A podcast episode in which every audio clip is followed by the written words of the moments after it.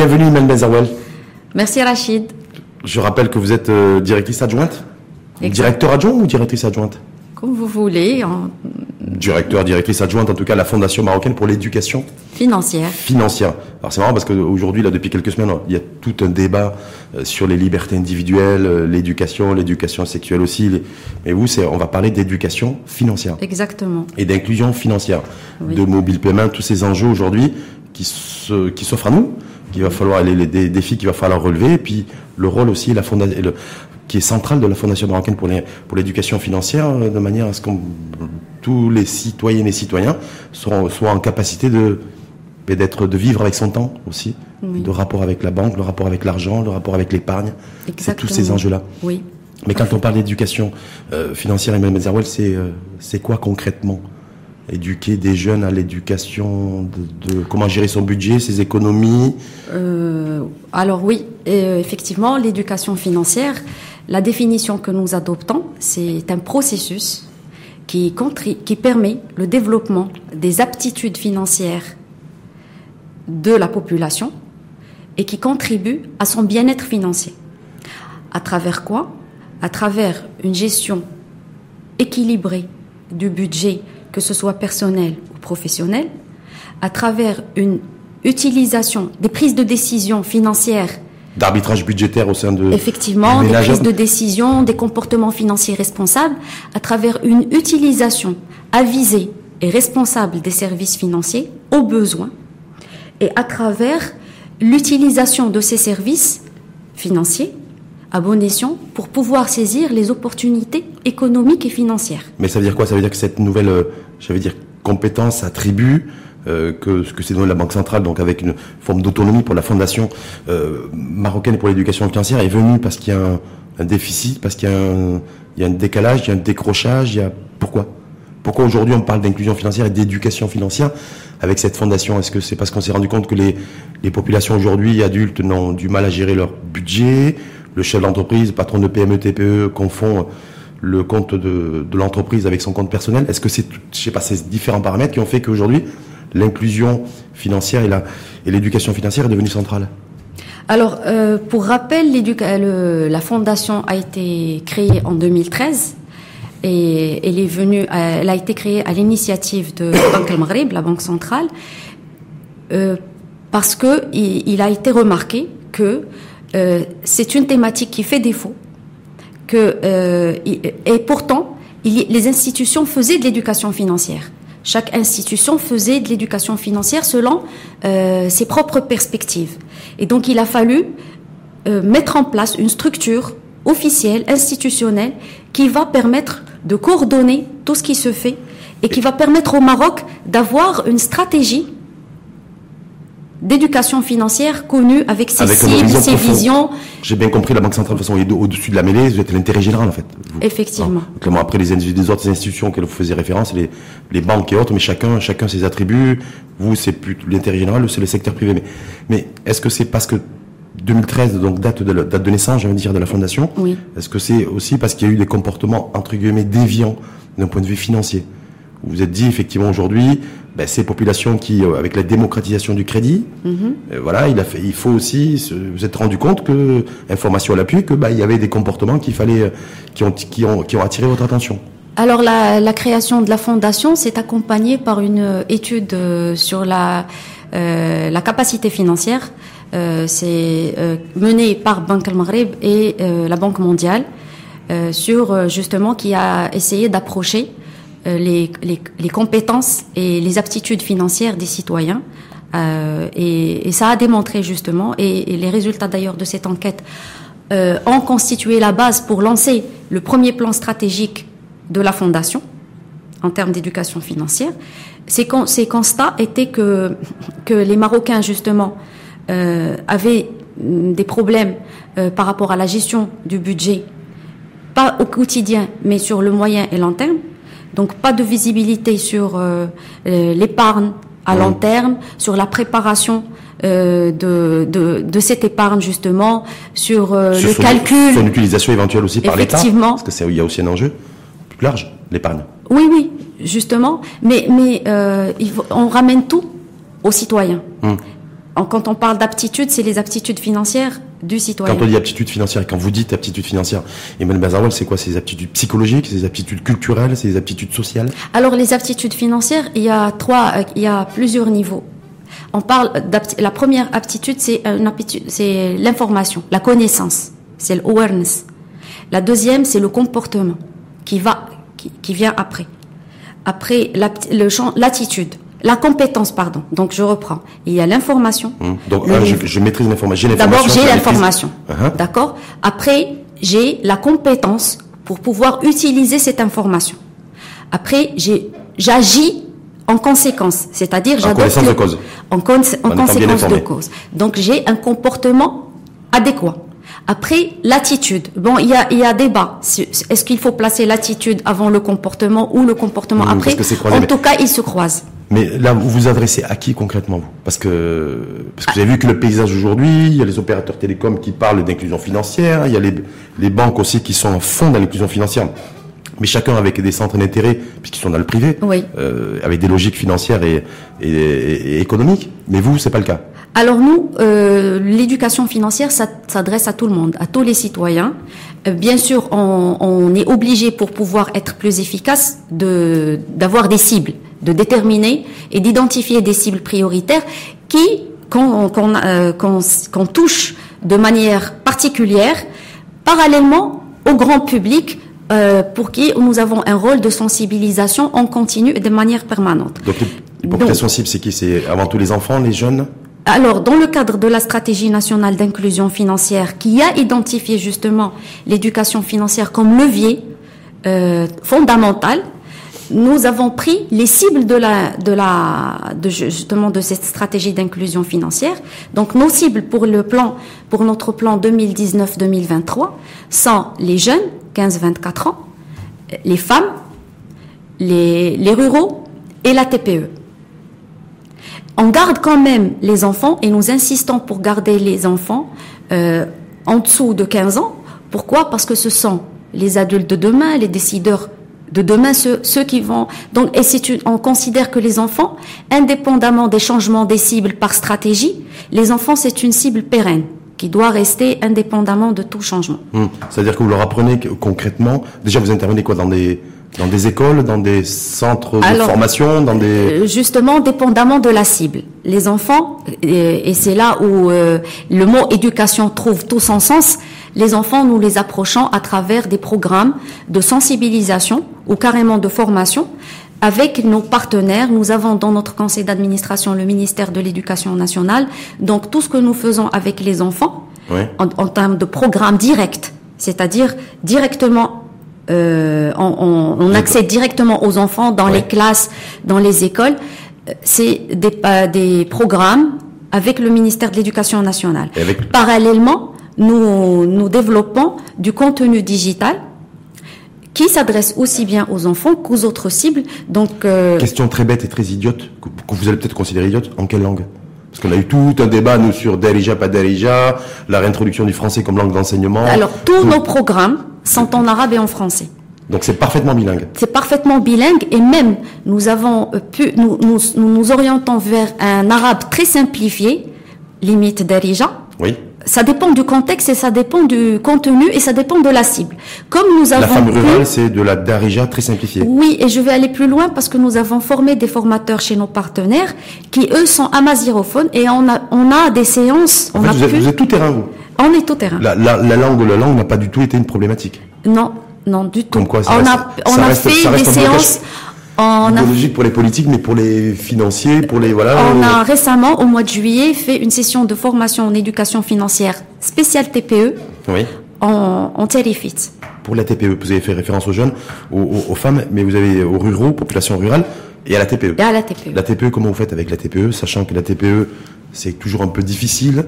Il y a eu ce, cet épisode de la facturation électronique. Rappelez-vous, il y a quelques temps, où ça a été voilà, l'administration fiscale a dû faire marche arrière avec l'absence totale de soutien politique. Mais ça, je ne vais pas vous interpeller vous, vous là-dessus, vous demander votre avis. Je, rappelle, que vous êtes à l'intérêt général. Mais euh, comment vous allez, comment vous procédez avec une population qui est un peu réfractaire à tout ce qui peut être nouvelle technologie. Euh, vous voyez ce que je veux dire? Oui, oui, oui. Comment, comment vous faites avec eux? La, Déjà, le modèle que nous adoptons, c'est que euh, on fait de la formation de formateurs auprès de partenaires. Donc, pour chaque cible, nous identifions quels sont les partenaires publics ou privés et les membres qui vont nous permettre d'accéder à cette cible. Donc, des espèces de partenaires médiateurs. Un petit peu. Point relais, en tout cas. Voilà, point relais. Donc, on va chez ces partenaires, on monte un programme pour atteindre cette cible. Nous formons les formateurs de ces partenaires qui déploient pour nous et à travers nous du contenu d'éducation financière dédié à chaque cible. Maintenant, on prend l'entrepreneur. Hmm. Déjà, pour mettre en place le contenu d'éducation financière de l'entrepreneur, on a dû faire une étude. Parce que c'est une cible particulière qu'il faut connaître vraiment ce n'est pas le ce n'est pas le, le contenu connaître ses comportements sociaux comment ses comportements plutôt financiers d'accord comment elle utilise les services financiers parce que nous. Est-ce qu'elle a un compte en banque? Est-ce qu'elle est, est, qu Voilà, quand elle a besoin de financement, comment elle fait? Est-ce qu'elle est, elle sait quel, quel est le financement adapté à son étape de vie, euh, à son besoin réel en tant qu'entrepreneur? Donc toutes ces questions, tout ce, c'est une enquête que nous avons menée en fin 2017 auprès de 1000 entrepreneurs, TPE, micro-entrepreneurs, auto-entrepreneurs, euh, et même certaines, euh, certains euh, qui ont des activités génératrices de revenus. Mhm. Et le constat a été, on a eu deux, deux grands constats dans les résultats, c'est que d'abord il y a un besoin en communication de masse, d'éducation, de messages d'éducation financière de base. C'est-à-dire que quand le projet de loi de finances, par exemple, prévoit la mise en place d'un fonds de 6 milliards de dirhams pour le financement de l'entrepreneuriat. Il faut cette information qui a été décidée au, je veux dire, par le, par l'exécutif, par le ministère de l'économie et des finances entre autres. Il faut que ça descende en cascade et que l'entrepreneur aussi, euh, qui serait éligible à ce fonds, puisse avoir l'information. Est-ce que c'est ça, grosso modo? euh, Déjà, il faut qu'il ait l'information. Euh, il, faut qu'il ait accès à l'information, mais il faut qu'il comprenne l'information. Donc il, y a les deux en fait. Il faut qu'il ait la confiance on parle d'aptitude, de compétences, mais aussi la confiance nécessaire en soi pour comprendre, pour poser les bonnes questions, pour chercher, pour chercher justement l'information. Parce que d'une part, nous avons des structures existantes qui font de l'accompagnement, mais euh, on a en face des entrepreneurs qui ne savent pas où aller, à qui elles portent taper, euh, comment demander un financement. Est-ce qu'ils gèrent déjà son, son, son, business de la manière convenable pour pouvoir aspirer à un financement. Euh, alors, il y a toute une série de compétences qu'il faut développer chez l'entrepreneur euh, pour qu'il puisse gérer et ses finances professionnelles, mais aussi gérer les financements dont il en a. C'est effectivement le, comportement qui doit changer de la part de l'entrepreneur, de cette population-ci, mais est-ce qu'il y a le, comportement aussi de la banque, de l'institution bancaire qui doit changer aussi?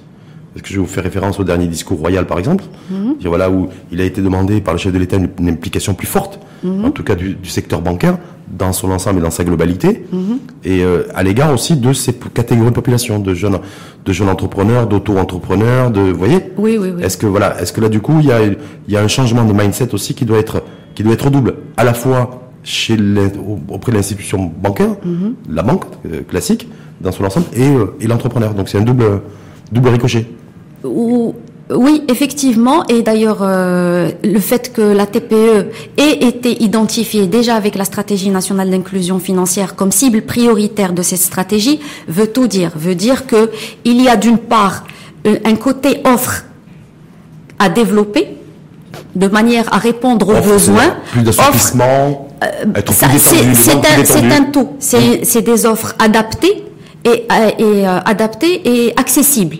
Hmm. Donc c'est un tout. Parallèlement, il y a un côté usage, et c'est là où intervient justement l'éducation financière. La démocratisation des usages. Effectivement. C'est développer et démocratiser l'usage. Ça veut dire quoi? Ça veut dire aussi parce que très souvent, quand on est avec des banquiers, et avant mhm. votre venue, j'ai j'ai eu un échange avec un, avec un patron d'une banque, oui.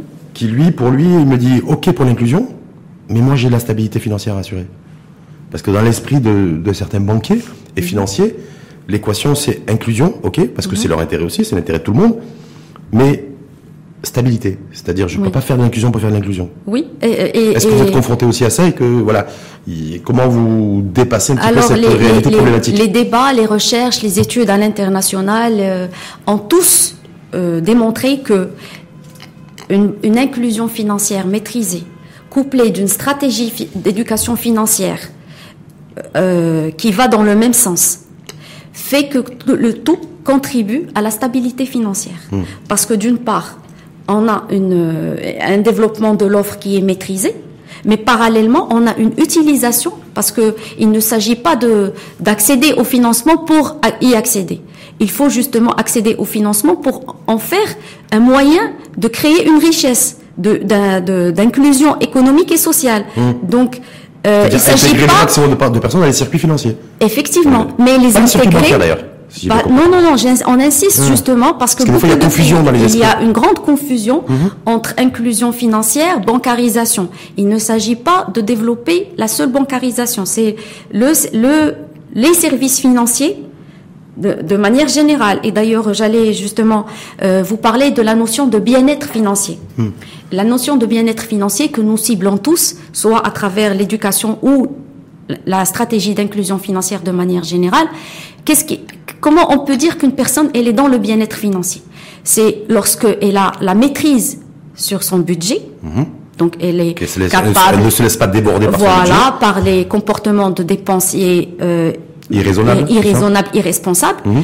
Par lorsqu'elle sait utiliser, choisir et utiliser le service financier qui lui convient. Lorsque elle a, elle sait gérer et se, elle sait gérer et dépasser un choc financier. Et, quand on dit gérer et dépasser, ça veut dire qu'elle fait de l'épargne, qu'elle a une assurance. Pour éviter les fins de mois difficiles et qu'à partir du 10 ou 15 du mois, on se gratte la tête, on se dit, bon, ça, oui, j'ai encore 15 jours à attendre avant que mon salaire soit viré, en clair. Donc pour éviter ces situations-là. Il y a, euh, effectivement, c'est vrai que culturellement, nous, euh, euh, comme en tant que Marocains, il y a beaucoup, il y a beaucoup de facteurs euh, de, de croyances, de culturels, qui nous empêchent d'avoir euh, justement ces craintes par rapport à au sinistre de la vie, qui nous empêchent justement d'avoir des comportements financiers prévoyants. Prévoyants. Mmh, c'est ça en fait, vous faites de la prévoyance financière, vous. On, est pour la prévoyance financière, justement. On est pour. Et, et, on part du principe que tout le monde doit avoir la possibilité d'être prévoyant financièrement. Mm. On sait qu'il y a des contraintes économiques qui empêchent justement certaines catégories de la population à avoir ce réflexe de prévoyance. Des revenus pas, pas suffisamment élevés. Pas suffisamment, ou carrément à l'absence de revenus. Et justement, c'est pour ça que dans notre stratégie, on, on, on vise à, à à intégrer les contenus d'éducation financière dans les programmes de développement économique. C'est-à-dire quoi? C'est-à-dire qu'une personne qui n'a pas de revenus, une, dame dans le rural, vous savez que un tiers des femmes euh, rurales marocaines aujourd'hui travaillent, ont des activités sans forcément de sans contrepartie financière. Ça c'est euh, qui travaille. Est-ce qu'elle est éligible à, euh, à l'inclusion financière? Est-ce qu'elle peut avoir aussi? Alors la femme, elle est doublement éligible. Pourquoi? Parce que il y a d'une part la femme qui participe à la prise de décision financière à la maison, mhm. même si elle n'est pas euh, forcément contribue, concrètement à ce budget. Donc, elle a une part de décision et on compte beaucoup sur elle parce que les femmes, elles sont plus prévoyantes, elles sont plus euh, attentives à tout ce qui est euh, les lendemains en fait. Lendemain, mhm. surtout celui des enfants. Donc, elle peut laisser passer tout pour le développement et assurer la rigueur budgétaire, l'austérité budgétaire dans le ménage, c'est la femme. C'est la femme. parallèlement, parallèlement, la femme, elle peut être, elle peut se développer elle-même et on vise l'autonomisation justement financière et économique de la femme. Donc il faut créer des occasions pour parler de ça. Euh, créer des occasions, ça peut être des séances d'éducation financière ou de sensibilisation financière, comme ça peut être dans le cadre de séances, par exemple, de développement humain, dans le cadre des, des programmes de l'INDH. C'est ce que je vous dire. Est-ce que des, programmes d'alphabétisation, oui, c'est prévu. Nous avons déjà un programme avec l'Agence nationale de lutte contre l'analphabétisme, dont plus de 80% des bénéficiaires sont des femmes et plus de la moitié sont généralement. Il y a tout un travail, une approche qui est faite dans ce sens. Effectivement. Et nous, nous, nous comptons beaucoup sur ces occasions d'échange et de sensibilisation financière parce que la femme elle peut se dire tiens moi j'ai peu j'ai des compétences euh, en couture ou je peux me développer je peux acheter une machine il faut juste qu'il y ait le déclic et, justement ce déclic euh, euh, c'est pas en restant chez elle qu'elle va l'avoir mais c'est en créant des justement des occasions d'échange et des occasions de, de sensibilisation. juste une, une, question un peu tranchée. Est-ce que vous, au niveau de la, de la, de la Fondation marocaine pour l'éducation financière, vous vous intéressez principalement aux populations défavorisées? Ou aux populations, euh, j'allais dire, socialement confortables. Ou les deux. Alors, en termes de priorité, parce que je me dis, voilà, là on était effectivement sur les populations défavorisées, un petit peu la femme rurale et autres, ou ceux qui n'ont pas forcément de revenus, ceux qui, voilà.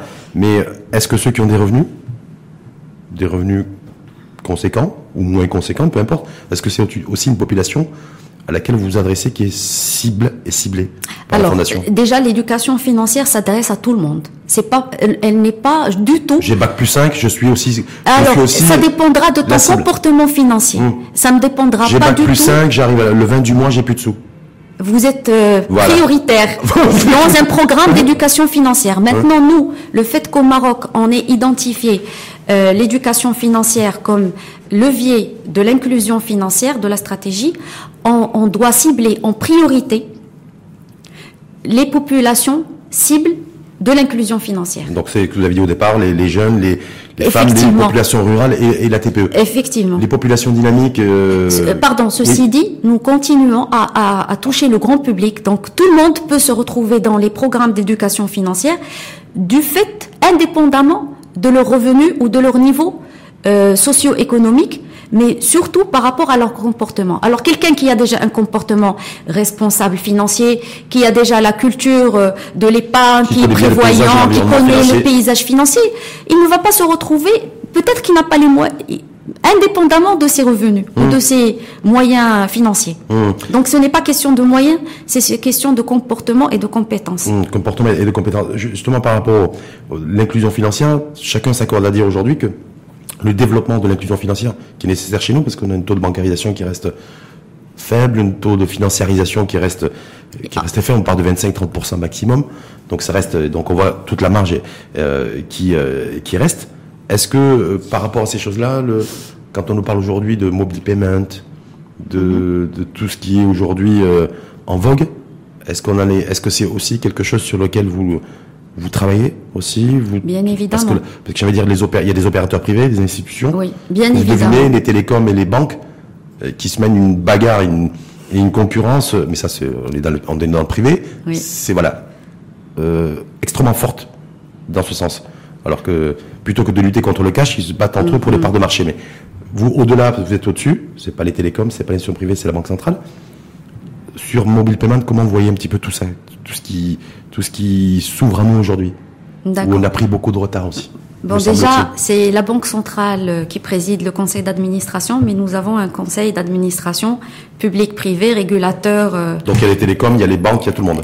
non, il y a les banques. Il y a, les, établissements financiers, représentés à travers les, associations professionnelles. Et il y a les régulateurs du secteur financier. Donc on a une architecture euh, Qui, complète et qui permet de couvrir le, le secteur et l'activité de manière euh, globale. Ça, juste une précision. Euh, et par contre, euh, pour le mobile, effectivement, tout ce qui est services financiers digitaux, c'est un levier d'inclusion financière. C'est un levier ou c'est le levier, Iman Nezarwel Aujourd'hui, j'ai l'impression que c'est le levier. C'est un grand levier. D'accord, parce qu'on vous l'avez constaté comment, on voit plus d'agence bancaire. Aujourd'hui, on parle de mobile payment, on parle de, de compte mobile, on parle même d'épargne mobile. Non, c'est un, c'est un levier parmi d'autres. Il y a aussi l'assurance inclusive. Il y a aussi le l'accès au financement. Ce sont des leviers. Euh, il y en a, il y en a cinq. Euh, ah, entre autres l'éducation financière. Donc, mais le mobile, pourquoi on en parle beaucoup? Parce que c'est nouveau parce que c'est nouveau et parce que c'est le devenir aussi du nouveau euh, modèle monétaire. C'est un modèle alternatif. C'est hmm. un modèle qui permet à l'accès aux services financiers de manière différente. Et, et, et c'est normal parce que euh, c'est c'est pas habituel dans le dans les comportements. C'est un modèle disruptif aujourd'hui, ça le mobile payment pour les banques, pour le pour l'inclusion financière, pour le, le rapport avec la bancarisation, avec la financiarisation. C'est aujourd'hui, comme beaucoup de pays dans le monde, je vois rien qu'à côté de chez nous, là. la Côte d'Ivoire, le Sénégal, on fait, sont très avancés aussi en la matière. Je parle même pas du Kenya. Donc, euh, je veux dire parce qu'il y a des populations aussi qui étaient en, en ça permet justement, justement, enclavées, mhm. et ça permet, comme je vous ai dit, de booster l'inclusion financière à travers la, permettre l'accès aux services financiers à des populations qui n'avaient pas euh, forcément accès aux services classiques. Comme ça peut euh, créer une nouvelle dynamique dans l'utilisation des services financiers, une dynamique différente. C'est plus. C'est intéressant, mais parce qu'en fait, on, va, on, change de logique. En fait, c'est pas de bancariser les gens, c'est pas que les gens aient euh, on est 100% de de personnes qui sont détiennent un compte bancaire chez nous, mais d'avoir un maximum de personnes qui soient dans des circuits financiers.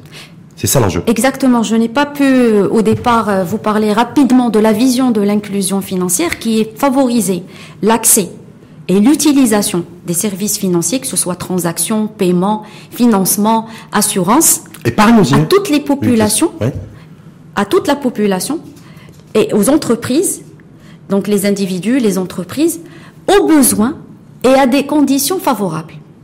C'est-à-dire des conditions favorables, ça veut dire quoi?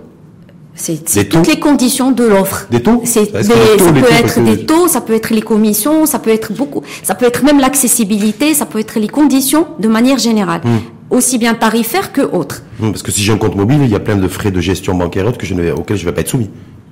Oui. Par exemple, c'est aussi un véritable enjeu ça. Voilà. Et non, notre rôle, parce que nous agissons de l'autre côté. Nous sommes de l'autre côté, c'est l'utilisation justement. Comment amener cette utilisation dans l'intérêt du citoyen lorsqu'il a besoin? Vraiment, on insiste sur cette notion de au besoin euh, parce qu'elle est très importante. Le but, ce n'est pas de, de créer le besoin, mais de permettre à la personne d'avoir le discernement, d'avoir la les compétences mhm. nécessaires qui, vont dire, en fait. je veux prendre cette décision financière. Mhm. Quel service financier va être nécessaire pour moi. En clair, Emmanuel Mazarouel, vous êtes complètement autonome et indépendant de toutes les banques de la place. Vous, vous travaillez sur l'individu de manière à en faire un individu réfléchi, averti, et qui, si demain il souhaite ou pas consommer du service financier, on se complète. On ne peut pas être complètement. Euh, on se complète parce que euh, euh, nous préparons les citoyens à une utilisation responsable. C'est très important hum. à ce qu'ils aient l'information à ce qu'ils aient plus confiance, parce que l'information, vous le savez mieux que moi, c'est votre domaine. Euh, l'information, elle booste la confiance en soi quand on est informé, quand on est aware, comme on dit, sur euh, sur le paysage financier, sur les euh, ce qui se passe autour de nous, les intervenants, qui intervient dans ce domaine, à qui je dois m'adresser lorsque j'ai des problèmes, quel rôle des régulateurs. Donc ça, ça, toutes ces informations dopent la confiance de la personne et fait qu'elle va agir de manière responsable, elle va poser les questions, elle va même, elle peut même déranger, parce qu'elle va poser des questions averties. Hmm. Mais ça veut dire qu'en fait, on est à la lumière aussi, parce que par rapport à ce que vous êtes en train d'entreprendre au niveau de la Fondation marocaine pour les pour les euh, l'éducation financière, de, se dire, parce que vous avez vu toutes les études mondiales aujourd'hui, on dit qu'il y a des, des banques qui risquent de disparaître dans le paysage, il y avait des voilà toute une recomposition qui va se faire avec le développement accru du numérique, de la 5G et toutes ces choses-là. Ça veut dire que ça va l'individu va se retrouver avec son partenaire de confiance qui va être son smartphone oui. Que donc du coup, bah voilà. Donc Alors, euh, c'est comme je vous ai dit, c'est nouveau. Ça, ça fait peur quand dès, dès qu'on parle de quelque chose de nouveau, ça, ça fait justement soit on se replie sur soi, on ne s'ouvre pas. naturel. Oui, c'est un peu, c'est humain. Et donc nous justement, euh, le but euh, j'ai parlé de la notion d'éducation financière digitale. Alors il y a toute une série d'études. L'OCDE s'est attaqué à ça parce que l'OCDE a un réseau dédié, international dédié à l'éducation financière, aux études sur l'éducation financière. Et justement, euh, on, on a vu que dans plusieurs pays, le fait d'innover et de mettre en place des services financiers innovants, justement, si on la, les accompagne pas par euh, des programmes de développement de compétences des personnes qui vont les utiliser, ça peut même créer des formes d'exclusion. Hmm. Et qui donc, peut avoir des effets beaucoup plus dramatiques que, que, celles d'aujourd'hui, les, les socialement. Hmm. Et donc l'idée c'est quoi? C'est que parallèlement au développement de l'offre, on développe l'utilisation. Et, et, encore une fois, comment on développe l'utilisation? C'est et parce que l'éducation financière sur les services financiers digitaux, elle est assez spéciale. Parce que... Il y a les algorithmes, il y a tout ça, il y a plein de Il y a déjà... Euh, il y a déjà... C'est un, c'est un, c'est une opportunité pour l'éducation financière de se développer de manière rapide mhm. parce que ça lui permet de transiter à travers ses services. Et c'est également une opportunité pour transmettre rapidement l'information. Vous allez utiliser le service digital. Avant de, l'utiliser, vous avez un petit, un petit contenu d'éducation financière qui va vous permettre de savoir comment l'utiliser. Donc c'est une mise en pratique de nos programmes d'éducation financière sur le rapidement. Et ça nous permet nous d'avoir aussi euh, de savoir sur le nombre de personnes qui ont reçu ce contenu, qui sont ceux qui ont pu rapidement et concrétiser euh, l'opération, qui n'ont pas eu de problème, ceux qui euh, et, on a pu toucher combien de personnes. donc, donc le digital, c'est comme je dis, c'est un challenge, un gros challenge mmh. pour l'éducation financière, mais c'est aussi une belle opportunité pour un déploiement à large échelle. Large échelle. Est-ce que est-ce qu'il y a une parfaite cohabitation entre secteur public et secteur privé là, dans ce sens? Parce que les les tout le monde a le, je veux dire la même vision, c'est qu'il faut inclure et, travailler sur l'inclusion de manière à, faire adhérer un maximum de personnes, mm-hmm. pas dans la bancarisation mais dans la financiarisation des, des circuits financiers. Mais en même temps, il y a des centres d'intérêt qui divergent, non? C'est-à-dire vous, c'est vous, c'est vous n'avez pas de logique, vous n'êtes pas sur une logique comptable et numérique économiquement. Par contre, euh. les institutions privées le sont. Oui, mais heureusement, heureusement qu'il y a une stratégie nationale portée par le gouvernement, portée par le ministère des Finances, portée par la Banque centrale. Qui protège, c'est un rempart. Qui, voilà, c'est un grand rempart et qui euh, qui euh, qui amène tout le monde. Nous, nous, travaillons dans le cadre de groupes de travail. Dans les groupes de travail, il y a le public et le privé, mais avec une seule et unique vision. Donc euh, c'est une, c'est ça l'avantage justement d'avoir une stratégie à portée nationale. L'autre, l'autre stratégie aussi à portée nationale, c'est de réduire au maximum les transactions en cash. Est-ce que c'est aussi un aspect vous de voilà éducation financière, des monétiser les, les, les personnes, donc des cartes et plus de cash qui circule, ça permet aussi de réduire l'activité au niveau de l'informel. Oui. Est-ce que c'est aussi comme un volet extrêmement conséquent quand je sais que je suis tombé sur un chiffre que 400 milliards, que les échanges en cash euh, l'année précédente, en 2018, ont généré 400 milliards? De dirhams. Alors dans nos modules d'éducation financière de base, justement, et même pour ceux de l'entreprise, parce que dans l'entreprise on, on, a des modules sur la gestion de la trésorerie, la gestion du budget, et pour le pour les particuliers c'est pareil, les à titre individuel nous avons justement un module moyen de paiement. Et notre but, c'est quoi? Notre but, c'est de ne pas de venir chez une personne et de lui dire attention, ce service, il ne faut pas l'utiliser. Voilà ce qu'il faut utiliser. Non. Notre but, c'est de donner l'occasion d'apprentissage aux gens, que ce soit à travers des formations ou à, travers un contenu digital, pour qu'il sache lui-même que le cash, c'est pas bon, avec tous les risques. Nous donnons les, opportunités et les risques de chaque euh, moyen de paiement. Et la personne, après le module moyen de paiement, certainement, elle saura que le cash c'est pas bon pour elle. C'est pas bon pour l'entrepreneur parce que ça manque de traçabilité et donc quand il aura besoin de financement, il n'aura pas les conditions nécessaires pour justifier justement ses, revenus et accéder au financement, mais également pour l'individu, pour suivre. On a parlé de suivre son budget. Comment il pourra suivre son budget au quotidien ou mensuellement?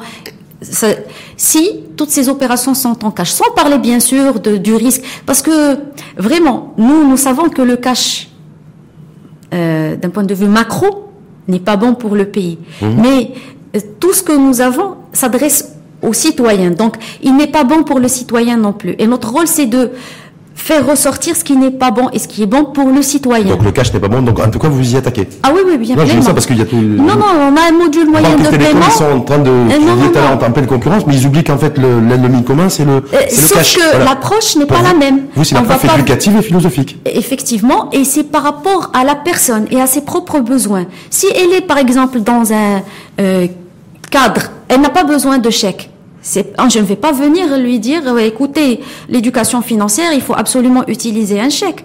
Il faut qu'elle sache quels sont d'abord les moyens de, paiement disponibles qui s'offrent à elle et qu'elle ait euh, la connaissance et, la compétence nécessaire pour choisir toujours. C'est un notre but, c'est développer la compétence et permettre le choix. Hmm. Et ensuite, la, personne choisit ce qu'elle ce qu'elle veut. Oui. Mais en tout cas, vous allez vers le sens de l'éradication progressive du cash. Effectivement. On est bien d'accord. Parce que c'est un véritable On insiste sur ça. Pour le pays. oui. Euh, voilà. Parce qu'on ne vient pas avec des, des messages euh, ou des contenus euh, de, de impératifs. Et il faut développer des compétences pour que la personne elle-même. Et justement, on parle de comportement financier responsable. Mmh. Juste un mot pour juste pour conclure sur l'épargne. Oui. On est un pays qui épargne très peu. Oui. Trop peu. Effectivement. C'est d'ailleurs que les, ceux qui sont les experts en, macroéconomie vous, dites, vous disent que si, si on avait plus d'épargne, en tout cas, on, ferait, ça serait beaucoup plus facile de faire face à des facteurs de, des chocs exogènes. Et oui. Voilà. Mais euh, est-ce que là, dans ce sens, il y a quelque chose de, voilà, culturellement, vous l'avez dit tout à l'heure, on n'est pas, bon, on n'est pas, on n'a pas les logiciels qui nous permettent d'aller vers de, de l'épargne et de la prévoyance à niveau de l'éducation financière, est-ce que vous êtes en train de former Parce que je rappelle que vous êtes en train d'éduquer, de, former ces jeunes adultes de demain. Oui. Voilà, qui auront qui ont 10 ans aujourd'hui et qui auront 20 ans en 2030 mm. pour la faire pour la faire court sur l'épargne. Est-ce que c'est un véritable enjeu aussi Un, l'éradication du cash. Deux, d'avoir des citoyens éclairés, il y a une maîtrise des services financiers mm. et qui aussi soient sensibles à l'épargne. Alors, euh, effectivement, je confirme que déjà l'épargne, euh, c'est un peu, euh, disons, le, parent pauvre du comportement financier chez les Marocains. On est, on est peut-être prévoyant sur le court terme, si vous, dans la culture, euh, dans le très très court terme, donc l'épargne d'urgence. Oui, euh, parce que on a la culture de. Je veux acheter une voiture, donc je commence à mettre, à mettre des sous de côté. Ce que vous voulez dire en fait non, non, non.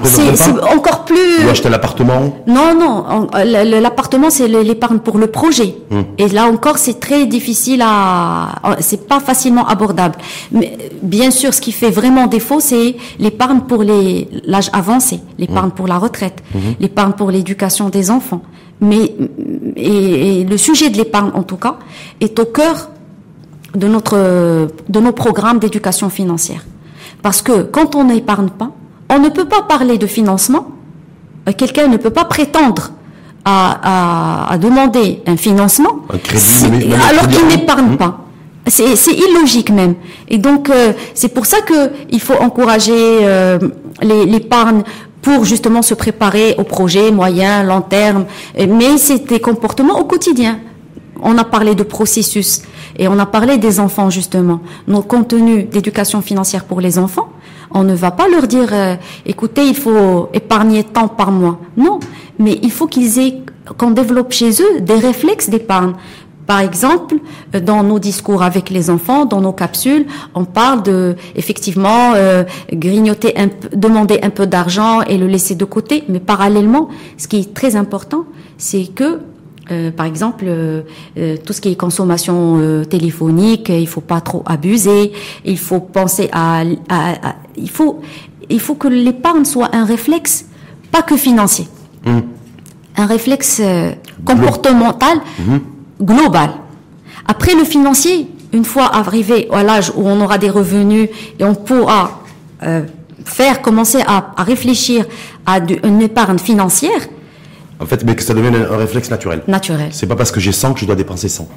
Euh, je peux dépenser 70 et garder le sourire. Il faut déjà faire la distinction entre l'épargne d'urgence et l'épargne à long terme. Parce qu'il y a l'épargne. Et on a bien parlé de bien-être. Le bien-être commence justement lorsqu'on a la maîtrise de ce que nous, euh, de notre budget. Et le budget doit avoir, doit inclure une part de l'épargne. C'est important ce que vous avez dit. Mais gérer le risque. Oui. Gérer le risque. Le bien-être financier, c'est pas, c'est pas de gagner beaucoup de sous, mais c'est de bien gérer les sous dont on dispose. Exactement. C'est ce que je retiendrai entre autres. Donc bien gérer son budget. Oui. On peut, être, on, peut être, très heureux en gérant bien son budget et être très malheureux en gagnant beaucoup d'argent. Et, toujours inclure dans son budget, justement, dans le cadre de cette bonne gestion, une petite euh, part pour les euh, pour des jours les jours futurs. Hum, parce qu'on ne sait pas de quoi il fait l'avenir, comme on dit. Merci en tout cas à vous, Iman euh, Je vous remercie, Rachid, euh, d'avoir permis justement cette occasion de parler d'éducation financière. De J'arrête pas de parler de liberté individuelle depuis quelques jours et quelques semaines, avec le volet éducation sexuelle aussi, parce qu'on peut prétendre à tout, à cette liberté nous, on se limite à la financière. Oui, mais vous avez cette notion de liberté aussi et d'éducation, donc elle est omniprésente, que ce soit dans la finance, dans la. Nous, nous partons du fait que nous avons une obligation, justement, et, et c'est dans nos statuts, notre mission, c'est le développement des, des compétences financières des citoyens. Mais c'est une composante essentielle, vous savez de quoi? Du développement humain. Donc c'est pour ça que votre venue aujourd'hui a tout son sens. Pleinement. Votre débat a tout son sens. Et il était tout à fait naturel aussi pour moi et pour nous d'ouvrir le débat sur l'éducation et l'éducation financière avec vous. En tout cas, ça m'a fait grand plaisir et plaisir partagé. Et vivement euh, une prochaine occasion. On se revoit bientôt. Très bientôt. Pour faire un point de situation. Avec plaisir. Avec plaisir. Merci en tout cas, Imen Benzaroui. Je rappelle, vous êtes directrice adjointe à la Fondation marocaine pour l'éducation financière. oui. Merci à vous et belle journée. Merci Rachid.